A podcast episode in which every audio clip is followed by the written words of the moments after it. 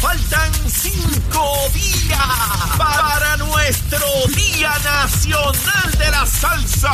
¡Que viva la salsa! La emisora del Día Nacional de la Salsa. Domingo 12 de junio en el Estadio Irán Beaturn. WZMTFM 93.7 San Juan. WZMTFM 93.3 Ponce. WIOB 97.5 Mayagüez. Y la aplicación La Música. Este año vivirás una experiencia nunca antes vista con una doble tarima. Es el Día Nacional de la Salsa de Puerto Rico. Domingo 12 de junio. Boletos en Ticket Center.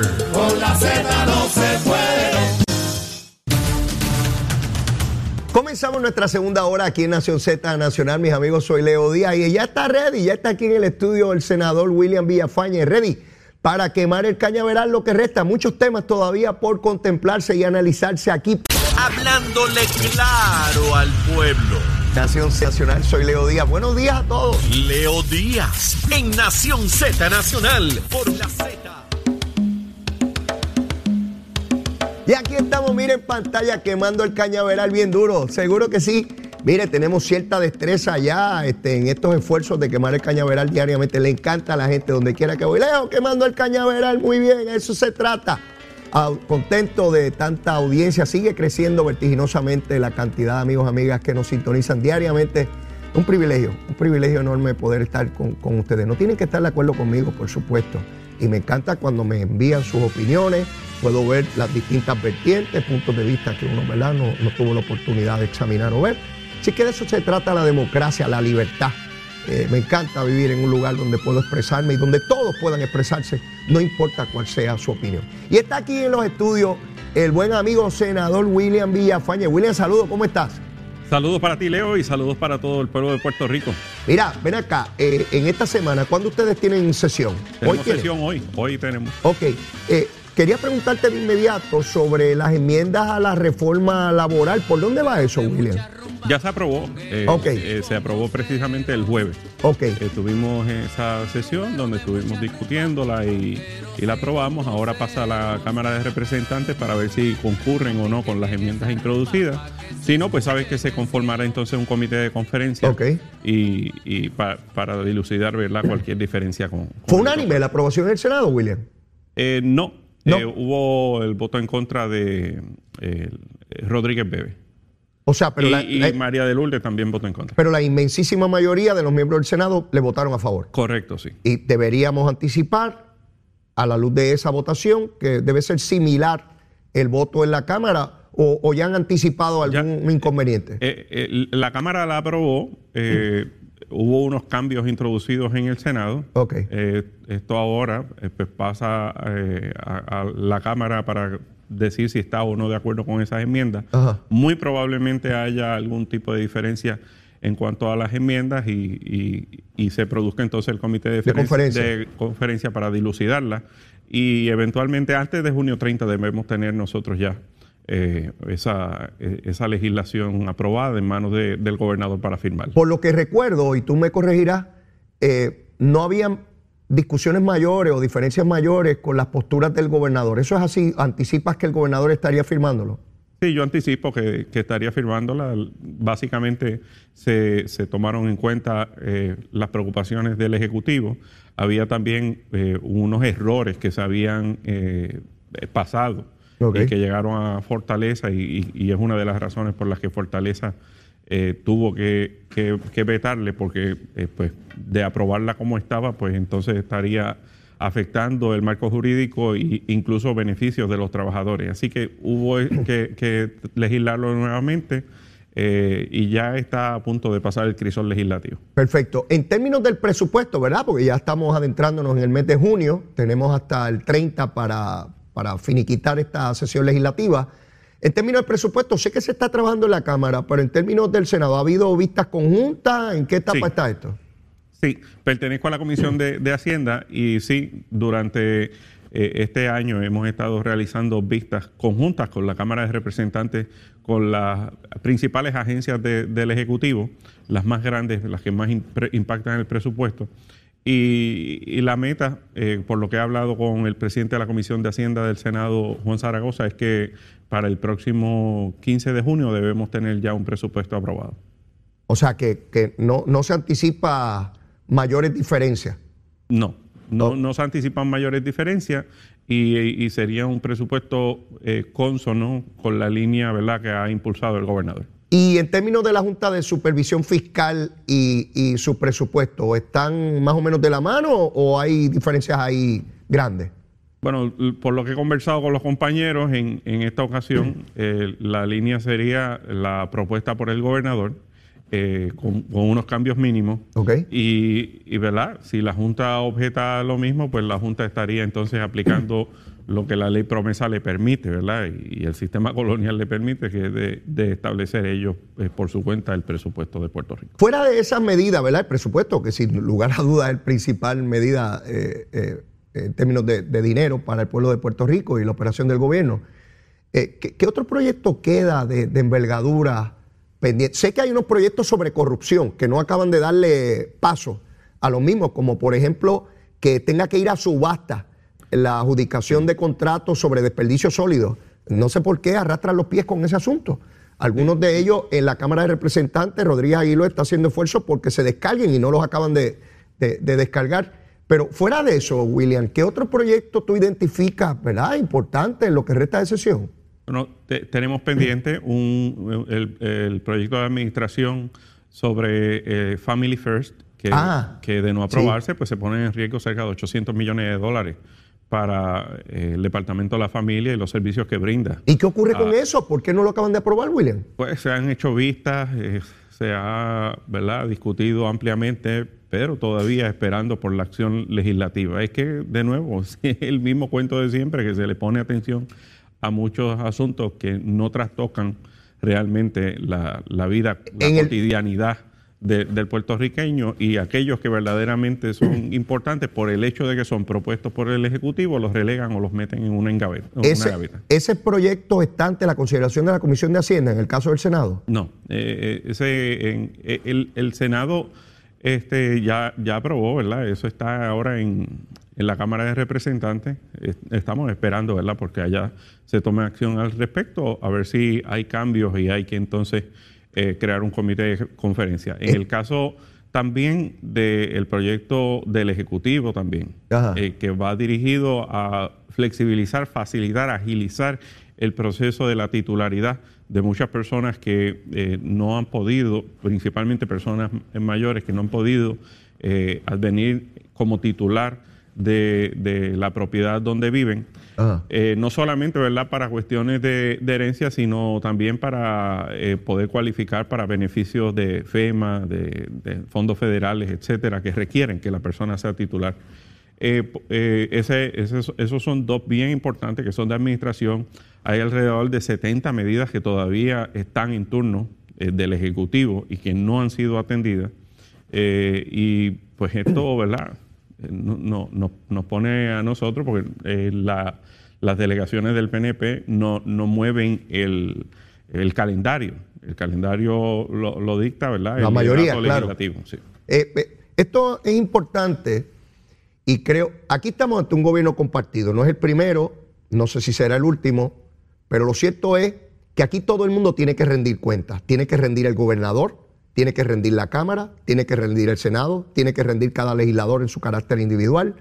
Y yo creo que ha llegado el momento, William, de hacer una relación clara y directa de cuáles son las medidas que están pendientes, desde cuándo están pendientes y si ha habido alguna acción legislativa. El pueblo tiene que conocer esto. Yo que sigo estos eventos de diario, William, se me pasan cosas porque es mucho. Es mucho material. Uno olvida en qué momento se detuvo, si se aprobó allá, si no se aprobó. Eh, y el pueblo tiene que conocer esa misma medida del Family First, que estamos hablando de dinero que se pierde federal, di, chavo, dinero, money. Y, resulta que es inamovible y yo no veo la opinión pública reclamándole acción a la legislatura. De, ahora mismo, hoy el periódico El Nuevo Día reporta familias que no tienen el SSI, que se mudaron a Puerto Rico, que sus niñitos dependen y, y sus dependientes de ese dinero. Pues ¿saben qué? No tenemos la igualdad. La gente tiene que saber por qué no tiene las cosas, por qué, por qué no se logran. Y yo creo, William, que hay que hacer esa relación de, de- de- de- medidas. Eh, tú, tú dices, son 70 medidas, William. Sí, sí. eh, de, como algunas 75 solamente se han atendido algunas tres medidas en, en- lo que va, ¿verdad? De cuatrenio, eh, de las medidas del Ejecutivo. Eh, eh, es insólito y, y se hacen unos recesos a veces de dos semanas donde no se reúne la legislatura. Eso, eso era impensable en los tiempos que yo era legislador, que se hacía sesión dos veces a la semana, atendiendo legislación de todo tipo allí. Y ahora es la indolencia, la vagancia, este, y ustedes no pueden hacer nada porque ustedes no tienen los votos para, para llevar nada al hemiciclo. Así mismo. So- solamente el reclamo público de los asuntos. Quiero ir al SSI, eh, William, porque esto es un programa que como no se aplica a Puerto Rico, pues los puertorriqueños no tienen mucho conocimiento sobre él. Ha adquirido mayor notoriedad con el caso de Baello y, las ayudas que pueda, que pueda brindar. Sin embargo, en las últimas semanas he visto un interés, no sé a qué atribuírselo, eh, por empezar a discutir el impacto que tiene, ya no genérico, William, en la familia puertorriqueña, esa persona que tiene a alguien con limitaciones, con problemas, y que este dinero atiende específicamente la necesidad de, de- de esa familia. Creo también que hay que crear más conciencia sobre eso, porque el puertorriqueño sabe lo que tiene, pero no sabe cuánto más puede tener. Eso hay que explicárselo, eh, eh, porque, porque, porque sencillamente no, no, no lo tiene. ¿Qué esfuerzos adicionales tú crees que se deberían encaminar para, para ese grado de conciencia? Bueno, lo idóneo, ¿verdad?, es que logremos eh, ser Estado. La, de aprobarse el, el, el Puerto Rico Status Act, pues probablemente ya para el, do- para el 2024, por, por derecho eh, propio, eh, pues los puertorriqueños aquí pudieran eh, recibir ese beneficio. De, de otra parte, haría falta que el Congreso legisle para extender los beneficios en Puerto Rico esa, esa posibilidad, ¿verdad? Eso está sobre la mesa. Ha sido una especie de compromiso del gobierno de la administración Biden, pero no se ha concretado. Eh, ya vimos el resultado en los tribunales. El tribunal eh, resolvió que el Congreso tiene la última palabra sobre los territorios y, y hasta que el Congreso no decida que eso le- se le extienda a Puerto Rico, eso no, no aplicará. Claro, estamos hablando de un programa que tiene un impacto de sobre 2.300 millones de dólares anuales en la economía puertorriqueña y particularmente sobre una población que es numerosa, que proporcionalmente es mayor en Puerto Rico. Estamos hablando de personas con diversidad funcional eh, y también de personas de adultos mayores. Así que eh, este beneficio que sería eh, fenomenal, monumental para la familia puertorriqueña, eh, transitoriamente puede obtenerse mediante legislación, de manera permanente, eh, segura y por derecho propio, mediante la estadía. Eh, particularmente lo que ocurre en el Senado Federal, donde está en empate, donde Manchin, que lo he mencionado mil veces en este programa, el senador por West Virginia, igual que Cinema, la legisladora demócrata, pero en un estado republicano como Arizona, se han negado a prestarle el voto a las mayores iniciativas y de mayor trascendencia a su presidente, de su partido.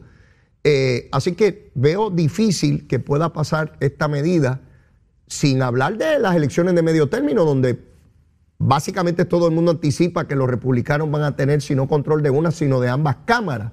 Siendo así, el tranque va a ser absoluto en lo que resta de, de- de cuatrenios. Estamos hablando de dos años hasta las elecciones generales.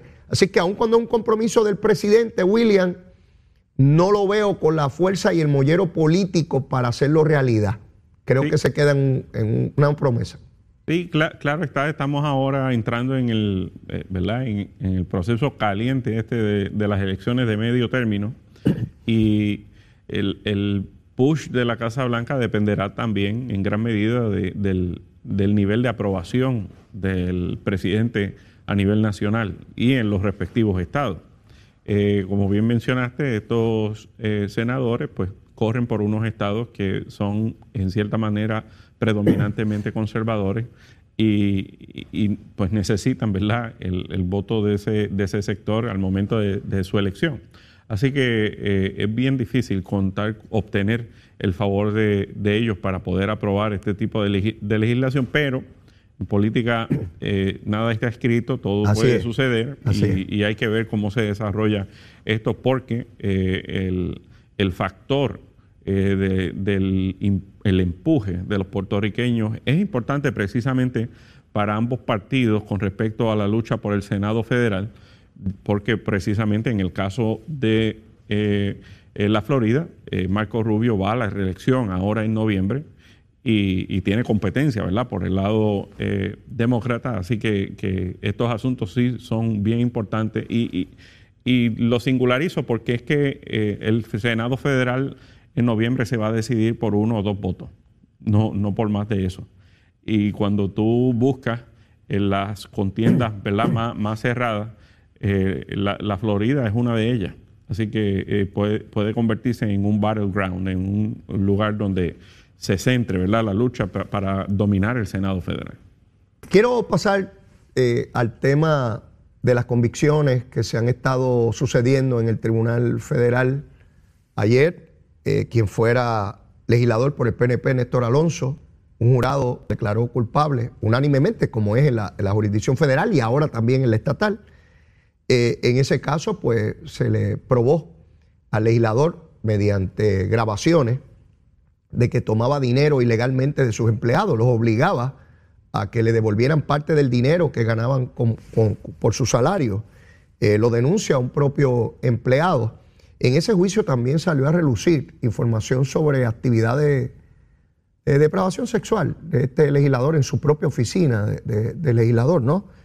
Yo, yo, nunca entendí, William, tú eres abogado, yo nunca entendí cómo si el Estado tiene prueba contra mí de tal naturaleza que yo estoy grabado en audio y video tomando dinero, cómo yo pretendo decirle a siete seres humanos que lo que están viendo no es lo que están viendo, que es, que es mentira lo que están viendo y lo que están eh, escuchando. Jamás entenderé por qué se llevó ese caso, excepto que él apostara a que le cogieran pena porque es no vidente, lo cual lo hace más trágico aún. Porque ese fue el principio por el cual él llegó a la legislatura, porque yo lo vi en San Juan desde que era candidato y lo único que decía que había que votar por él porque era no vidente e iba a representar esos sectores en la legislatura. Yo nunca lo escuché hablar de proyectos de ninguna naturaleza, solo eso. Y el pueblo confió en que iba a enviar a una persona a dar las grandes batallas por eh, sectores con, limitaciones en Puerto Rico. Tu apreciación sobre el caso finalmente. una gran decepción. Eh, evidentemente todo este caso, eh, lo que sucedió, los hechos, ¿verdad?, que dan paso a este caso. pero la ley es la ley, nadie está por encima de la ley. Le falló al electorado, le falló al pueblo de Puerto Rico. El, el tribunal, el jurado, aquilató los hechos, aquilató esa prueba, eh, y conforme al derecho lo encontró culpable. Ahora le toca pagar. Y eh, que paguen, el que la hace, que la pague. Eh, eso es necesario. En la medida que nosotros postulemos el live bendito, como está haciendo el Partido Popular, en la medida que eso ocurra, pues entonces se crea un ánimo de impunidad y se crea un ánimo de, de que aquí entonces todo el mundo haga lo que le dé la gana. Y no puede ser así. El servicio público se tiene que, eh, eh, se, tiene que eh, predicar y practicar como si fuera una especie de sacerdocio y entender que los recursos del pueblo son del pueblo, son recursos que se administran, son recursos que se toman decisiones a base de ellos, pero no son, no son recursos propios. nosotros los que ocupamos posiciones en el servicio público electivo, a final de cuentas, ¿verdad? Eh, esto es transitorio, esto no es para toda la vida. Eh, eh, vivimos un sistema democrático y tenemos que venir acá con, la mira no de enriquecerse, sino con la mira de poder brindar ¿verdad? los talentos que, que, Dios le haya dado a uno para beneficio de los demás y nada más que eso. De ahí me muevo de este ex legislador del PNP a un ex alcalde del Partido Popular y es el caso de Luis Arroyo Chiqués. Este alcalde también entró en un esquema de corrupción donde recibía dinero de contratistas y luego que deja de ser alcalde por más de cuatro años, William, siguió recibiendo el dinero como si fuera una pensión, como si fuera una pensión. En el caso de él, eh, fue y se declaró culpable por este sistema que, aunque existía no lo conocíamos, eh, llamado information, donde la persona va y se declara culpable eh, y rápidamente sentenciado con una sentencia leniente, ¿verdad? Una benigna. Y en este caso se le ha dado solamente dos años de cárcel con tres años de probatoria y cuando advienen conocimiento de la sentencia, recordé el caso del búho, del búho marrero. Eh, en el caso de, del búho, estamos hablando, Víctor Marrero, se le dieron 12 años, 12 años de cárcel por 600 dólares de un aire acondicionado para una escuela. Y, y vuelvo a insistir, no estoy tratando de, de disminuir la gravedad del caso, estoy comparando las sentencias de un individuo que fue corrupto desde que comenzó en la alcaldía y después de ella está cuatro años más cobrando, frente a un legislador que cogió 600 dólares a este 12 años y al primero dos años. Eh, y sé que es injusto las comparaciones en cuanto a sentencia, cada caso es distinto, pero veo que puede enviar un mensaje muy peligroso a la sociedad en términos de que, bueno, yo robo, pero si la cosa se va de eso, pues voy y me entrego y me dan un, unos añitos menos. ¿Qué, qué te parece a ti? Eh, es, es complicado por, eh, eh, evidentemente, ¿verdad? Cuando uno mira así, pues uno encuentra, ¿verdad? Un grado de injusticia por lo que bien plantea, ¿verdad? Por un lado, 600 dólares, 12 años y por el otro lado, decenas de miles de dólares o cientos de miles de dólares, porque creo que fueron muchos años recibiendo alrededor de 5 mil dólares mensuales eh, por defraudar al, municipio. Eh, y dos años, ¿verdad? A final de cuentas, eh, claro. pero hay una dinámica procesal para lograr convicciones. Y, ahí es donde entra, ¿verdad? La colaboración de, de personas que se que son eh, personas que cometieron el delito, pero se convierten también en testigos para poder procesar a otros. Y, aunque parezca, ¿verdad?, en cierta manera una injusticia, la realidad es que, eh, por ejemplo, en el caso de las autoridades federales, ha encontrado en esa dinámica un vehículo eh, mucho más factible y expedito de poder lograr, a final de cuentas, otras convicciones. Y mire, si, si alguien ¿verdad? Eh, posee información, es testigo de la comisión de un delito, eh, es necesario que esa persona brinde la información y a veces si no se logran este tipo de acuerdos, pues no se llega a, a donde se tiene que llegar. Y aquí la norma no debe ser de que unos sí y otros no. La norma debe ser de que todo el, que haya cometido un delito similar pague por ello. Hay personas que plantean que toda esta corrupción, que qué sé yo qué, la corrupción siempre ha estado ahí.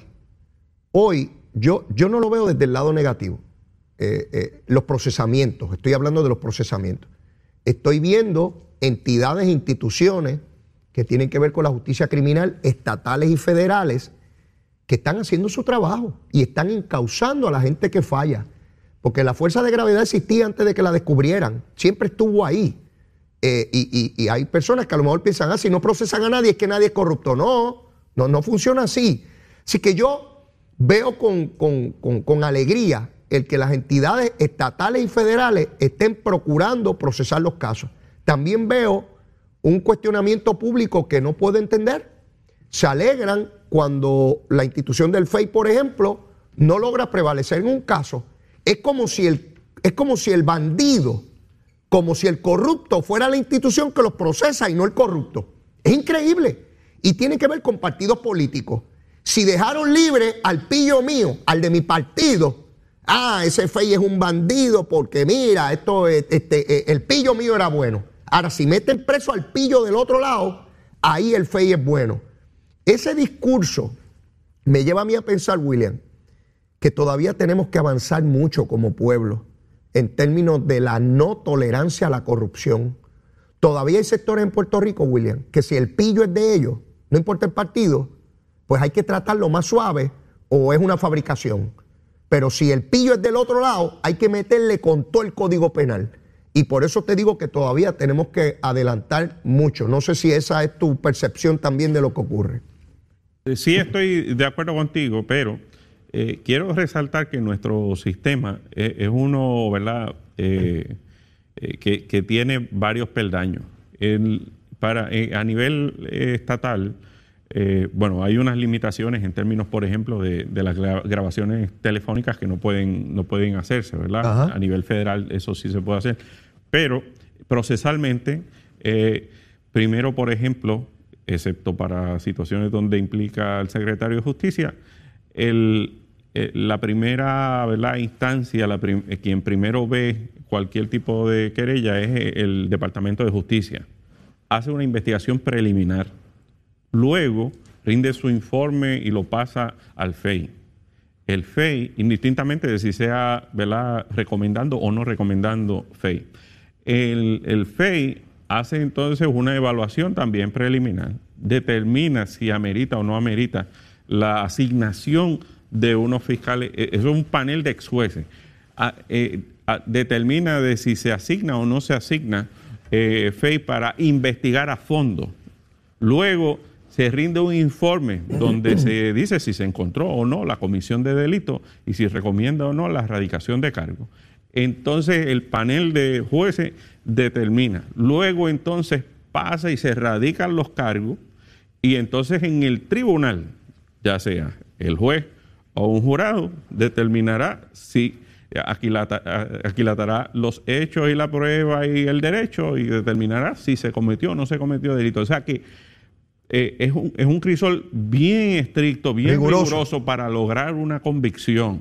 Eh, no es tan complicado como a nivel eh, federal, que es un poco más, más sencillo.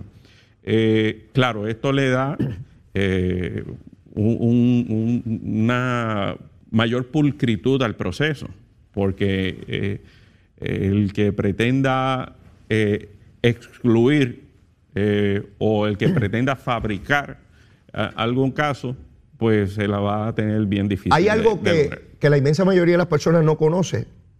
Eh, la- en la jurisdicción federal te pueden estar investigando por años. Sí. Obviamente no más allá de, de la prescripción del delito, ¿verdad? Si es cinco años. Pero pueden estar uno, dos años, tres años, cuatro años investigándote y radicar el último día hábil. Sí. El Departamento de Justicia tiene 90 días para investigarte y te lo tiene que notificar.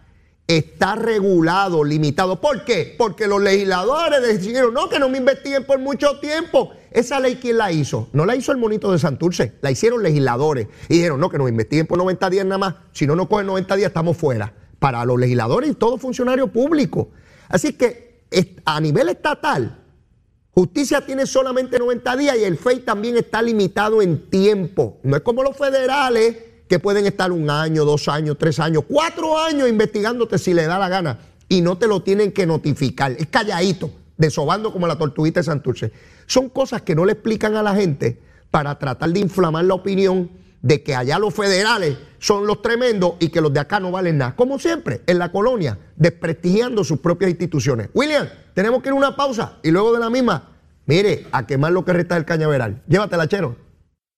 Nación Z Nacional por el Habla Música y Z93. Y aquí estamos, ahí está en Mega TV. Mire el cañaveral, mire, mire, mire lo que queda ahí. Cogiendo fuego ese cañaveral todos los días. A eso nos dedicamos aquí en Nación Z Nacional. Bueno, mis amigos, y recuerden que este próximo domingo es el Día Nacional de la Salsa y se han abierto secciones nuevas en arena a 20 pesitos. Mire, doble tarima, eso va a estar espectacular. Ese espectáculo comienza temprano en la mañana hasta horas de la noche, así que usted necesita en el estadio Irán Bithorn. Mire, este próximo domingo 12 de junio. Bueno, William, llegaron las nueve y media y hay que hacer alguna recomendación de almuerzo. Cuéntame, ¿qué tú tienes para hoy? Bueno, mi, mi recomendación para hoy es serenata de bacalao con vianda. Ah, bueno, bueno eso, con mucho aceitito. Oh, sí. Con vianda, mi hermano. Sí, sí, suena bien, suena bien. Hoy, hoy es martes, uno lo coge suavecito y después de eso uno puede seguir trabajando sin problema. Yo si como mucho arroz, ahí es que me duermo. Ahí caigo muerto. Pero, pero eso suena muy bien. Así que ya saben, mis amigos, esa es la recomendación de William Villafañe. Vámonos con ese, con ese bacalaíto. Mira, y en lo que hablamos de bacalao, William, mira, quiero que hablemos un poco sobre el problema de mano de obra para la reconstrucción. El ex eh, eh, secretario del Trabajo, Delgado Sayas, eh, plantea una preocupación en términos de traer obreros de fuera de Puerto Rico que podía desplazarlos de aquí. Yo de momento me perdí porque yo dije, pero es que precisamente los están trayendo porque no hay aquí, o por lo menos no están disponibles, manos diestras. Es increíble que teniendo el dinero para reconstruir, no haya el personal necesario para así hacerlo, lo cual complica, aparte de los altos costos, ¿verdad? Con la inflación que sigue, que sigue desproporcional. Planteaba de igual manera Delgado Sayas que se pueden estar violando derechos de los obreros, pero es que aquí hay todo un Estado de Derecho que los protege y en caso de no ser así se hacen las denuncias y se hacen los procesos que, correspondan. ¿Tú favoreces el que se traigan eh, obreros diestros en aquellos casos donde no tengamos mano puertorriqueña? Eh, si, si, no, si no hay, ¿verdad?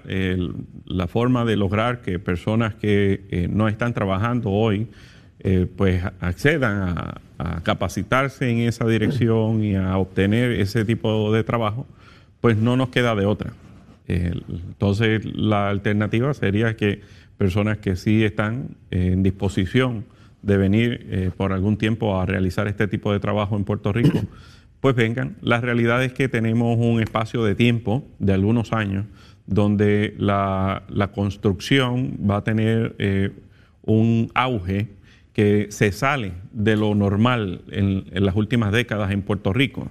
Y eso entonces eh, obliga a reestructurar esta industria de manera que supla eh, el, trabajo que es necesario realizar, porque se trata de un trabajo de reconstrucción, de recuperación eh, para Puerto Rico y que urge. Entonces, si queremos aprovechar a tiempo y al costo que ha sido pronosticado estos proyectos de reconstrucción, para que no se pierdan esos fondos federales, pues necesitamos nosotros buscar todas las maneras posibles para hacerlo. Por lo tanto, eh, siendo esa nuestra realidad, pues no, no queda de otra. O sea, hay que abrir las puertas para que estas personas puedan venir a Puerto Rico y puedan realizar este tipo de trabajo. Eh, hace un tiempo atrás conocí a un empresario dominicano muy exitoso en la República Dominicana y me hablaba de cómo ha estado haciendo contactos con el gobierno de Puerto Rico para traer mano diestra de la República Dominicana. También me hablaba de México, eh, donde hay una mano diestra muy, muy importante. Y me hablaba de los distintos trabajadores. Me, disfruté mucho su diálogo porque él ha tenido la oportunidad de trabajar con obreros de distintos países del Caribe y de, y de Centroamérica. Y me hablaba de de que incluso los obreros son distintos, aun cuando estén adiestrados en la misma zona, tienen maneras distintas de trabajar, tienen una idiosincrasia sobre el trabajo distinta. Y uno tendería a pensar pues que un albañil es un albañil, no importa en qué país del mundo viva. Y tienen visiones distintas y maneras de trabajar distintas y de relacionarse con los patronos de forma distinta. Así que esto no es tan sencillo como ir a buscar una persona que sepa de algo y traerlo aquí. Muy bien, tú señalas, tienen que venir a vivir aquí tienen que tener hospedaje, tienen que eh, tener una relación, eh, si vienen con familia, en fin. Eh, no es un trabajo sencillo irse a otro lugar a trabajar, y más si es transitorio, ¿no? No, no, no es para venirse a quedar a Puerto Rico, por lo menos en la inmensa mayoría de los casos que estamos hablando. Pero otra vez, William, todo parece indicar que vamos a necesitar no varios, sino miles de, obreros de fuera de Puerto Rico. Y, hubo un tiempo, Leo, en que eh, puertorriqueños migraban hacia, hacia, algunas jurisdicciones, principalmente eh, estatales en el norte de Estados Unidos, a realizar trabajos agrícolas principalmente, eh, y regresaban. ¿verdad? Y cumplían el cometido allá, generaban unos ingresos y venían y, y regresaban acá con sus familias, ¿verdad? No, no está mal tampoco que nosotros brindemos esas oportunidades a otras personas. No creo que se trate aquí de, de, un momento donde es que no haya el atractivo eh, económico, para realizar el trabajo, sino porque eh, no es la única industria que está ahora mismo acaparando la mano de obra. Hay otras industrias que también están eh, compitiendo, buscando y pagando, ¿verdad? Mucho mejor eh, para que las personas trabajen. Y así que eh, Y, y so- con respecto a esto de la construcción, reitero, aquí hay u- unos, eh, unas cantidades proyectadas de costo. Entonces, el- el- la industria de la construcción tiene una limitación. Ya sabes que ha aumentado el costo de los materiales, Todo, la todo. maquinaria, entonces la mano de obra también ha incrementado y hay unos proyectos que realizar.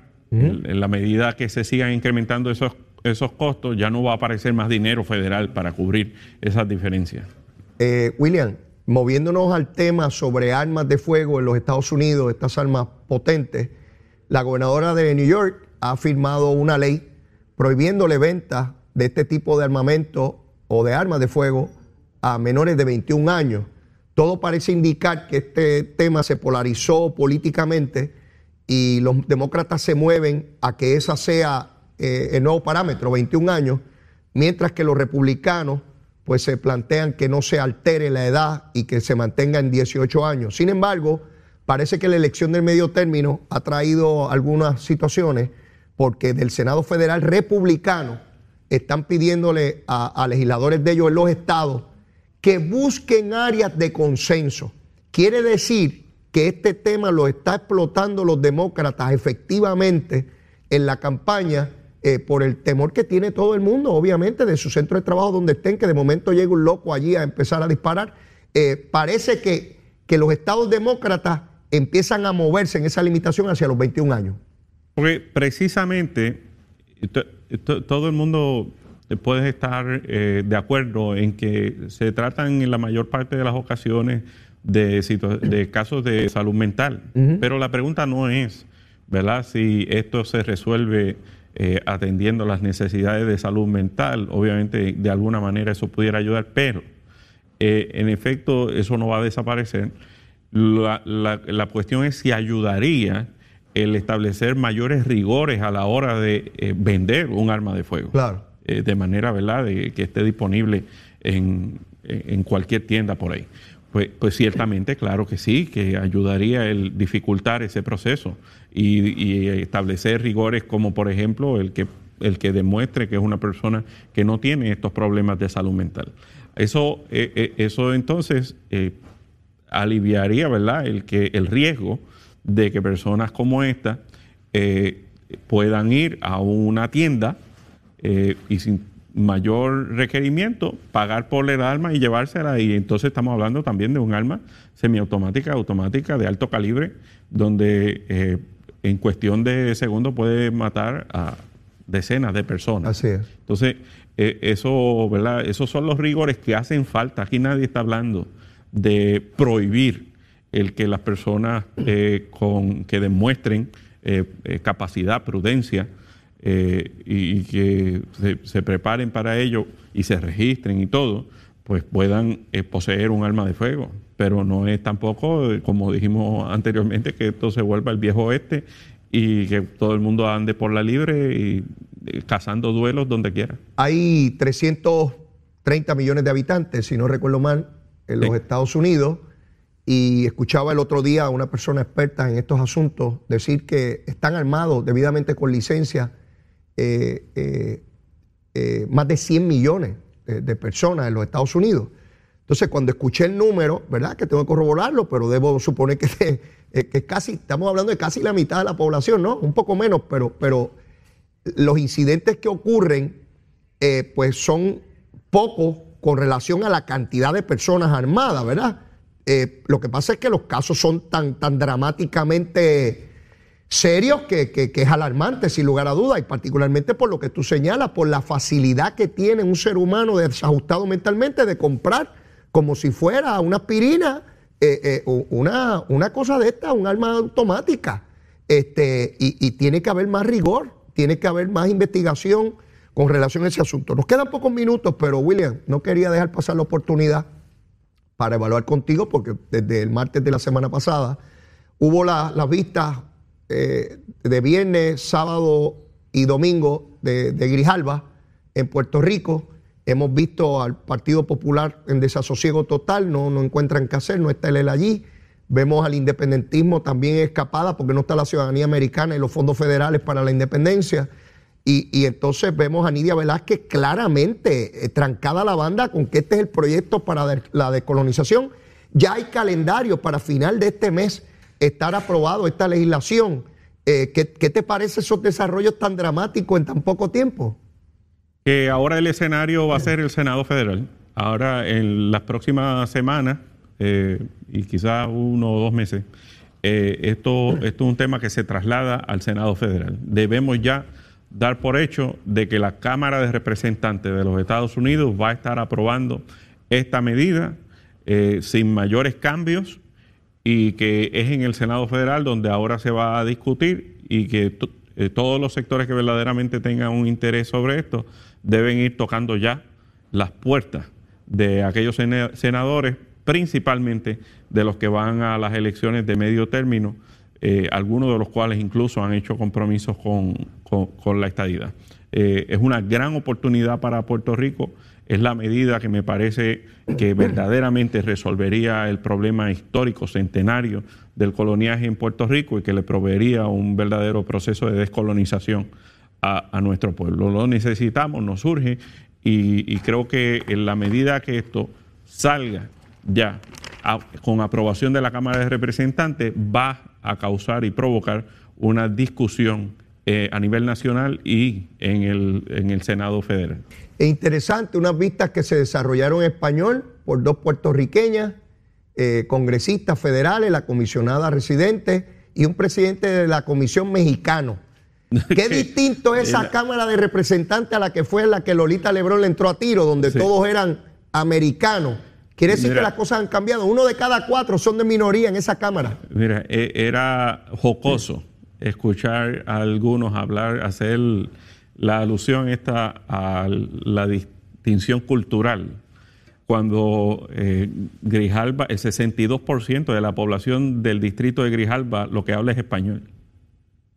Eh, en estados como Nuevo México se habla español. En, lugares como Hialeah, en el sur de, de- de la Florida, prácticamente no se habla inglés. Este, o sea, eh, están hablando en un discurso del siglo pasado Así es. no es, un, no es un discurso, no es un mensaje, no son argumentos que tengan algún tipo de peso y validez en nuestros tiempos. Eh, pero alguna gente eh, se queda, ¿verdad?, Eh, en, en el tiempo anquilosados. Sin, sin duda son otros tiempos. Estamos en, en el 2022.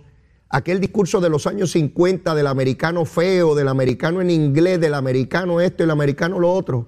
El americano que combatía a Rubén Berrío. Yo presentaba una foto, eh, William, donde está Rubén Berrío frente a Grijalba. Grijalba es mucho más pequeño que él, mucho más bajito.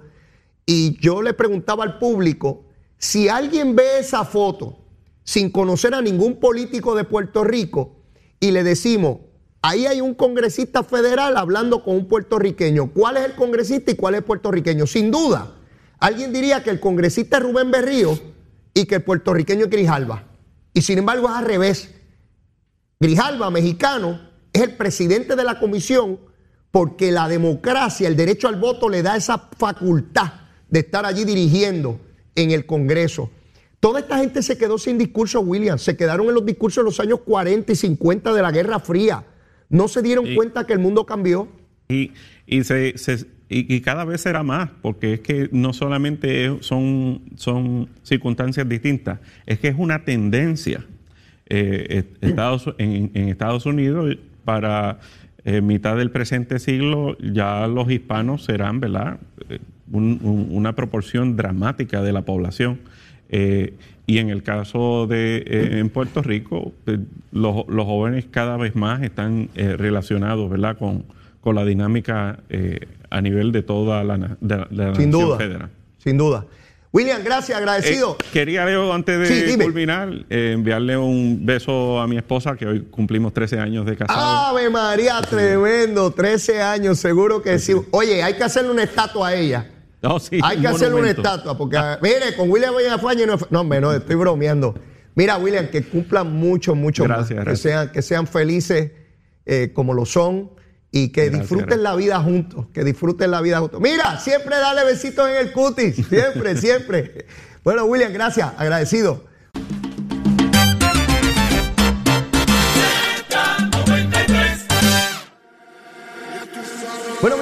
Terminando el programa por el día de hoy de Nación Z Nacional. Mire, eh, no está lloviendo mucho, ya está en, en racionamiento los pueblos de Loíza, eh, Río Grande, Canóvana. Si esto continúa, la situación puede ciertamente empeorar. Vaya tomando medidas, no espere a que el gobierno le advierta nada. Busque dónde usted podría eh, eh, reservar agua, dónde tener abasto. Es cuestión de planificarse. Eh, por si acaso llegara una situación extrema, ¿verdad? Eso lo, lo determina la naturaleza, eh, no, no lo determinamos nosotros. Y recuerden que el domingo, Día Nacional de la Salsa en el Estadio Irán Víctor, mire, solamente 20 pesitos en el área de arena.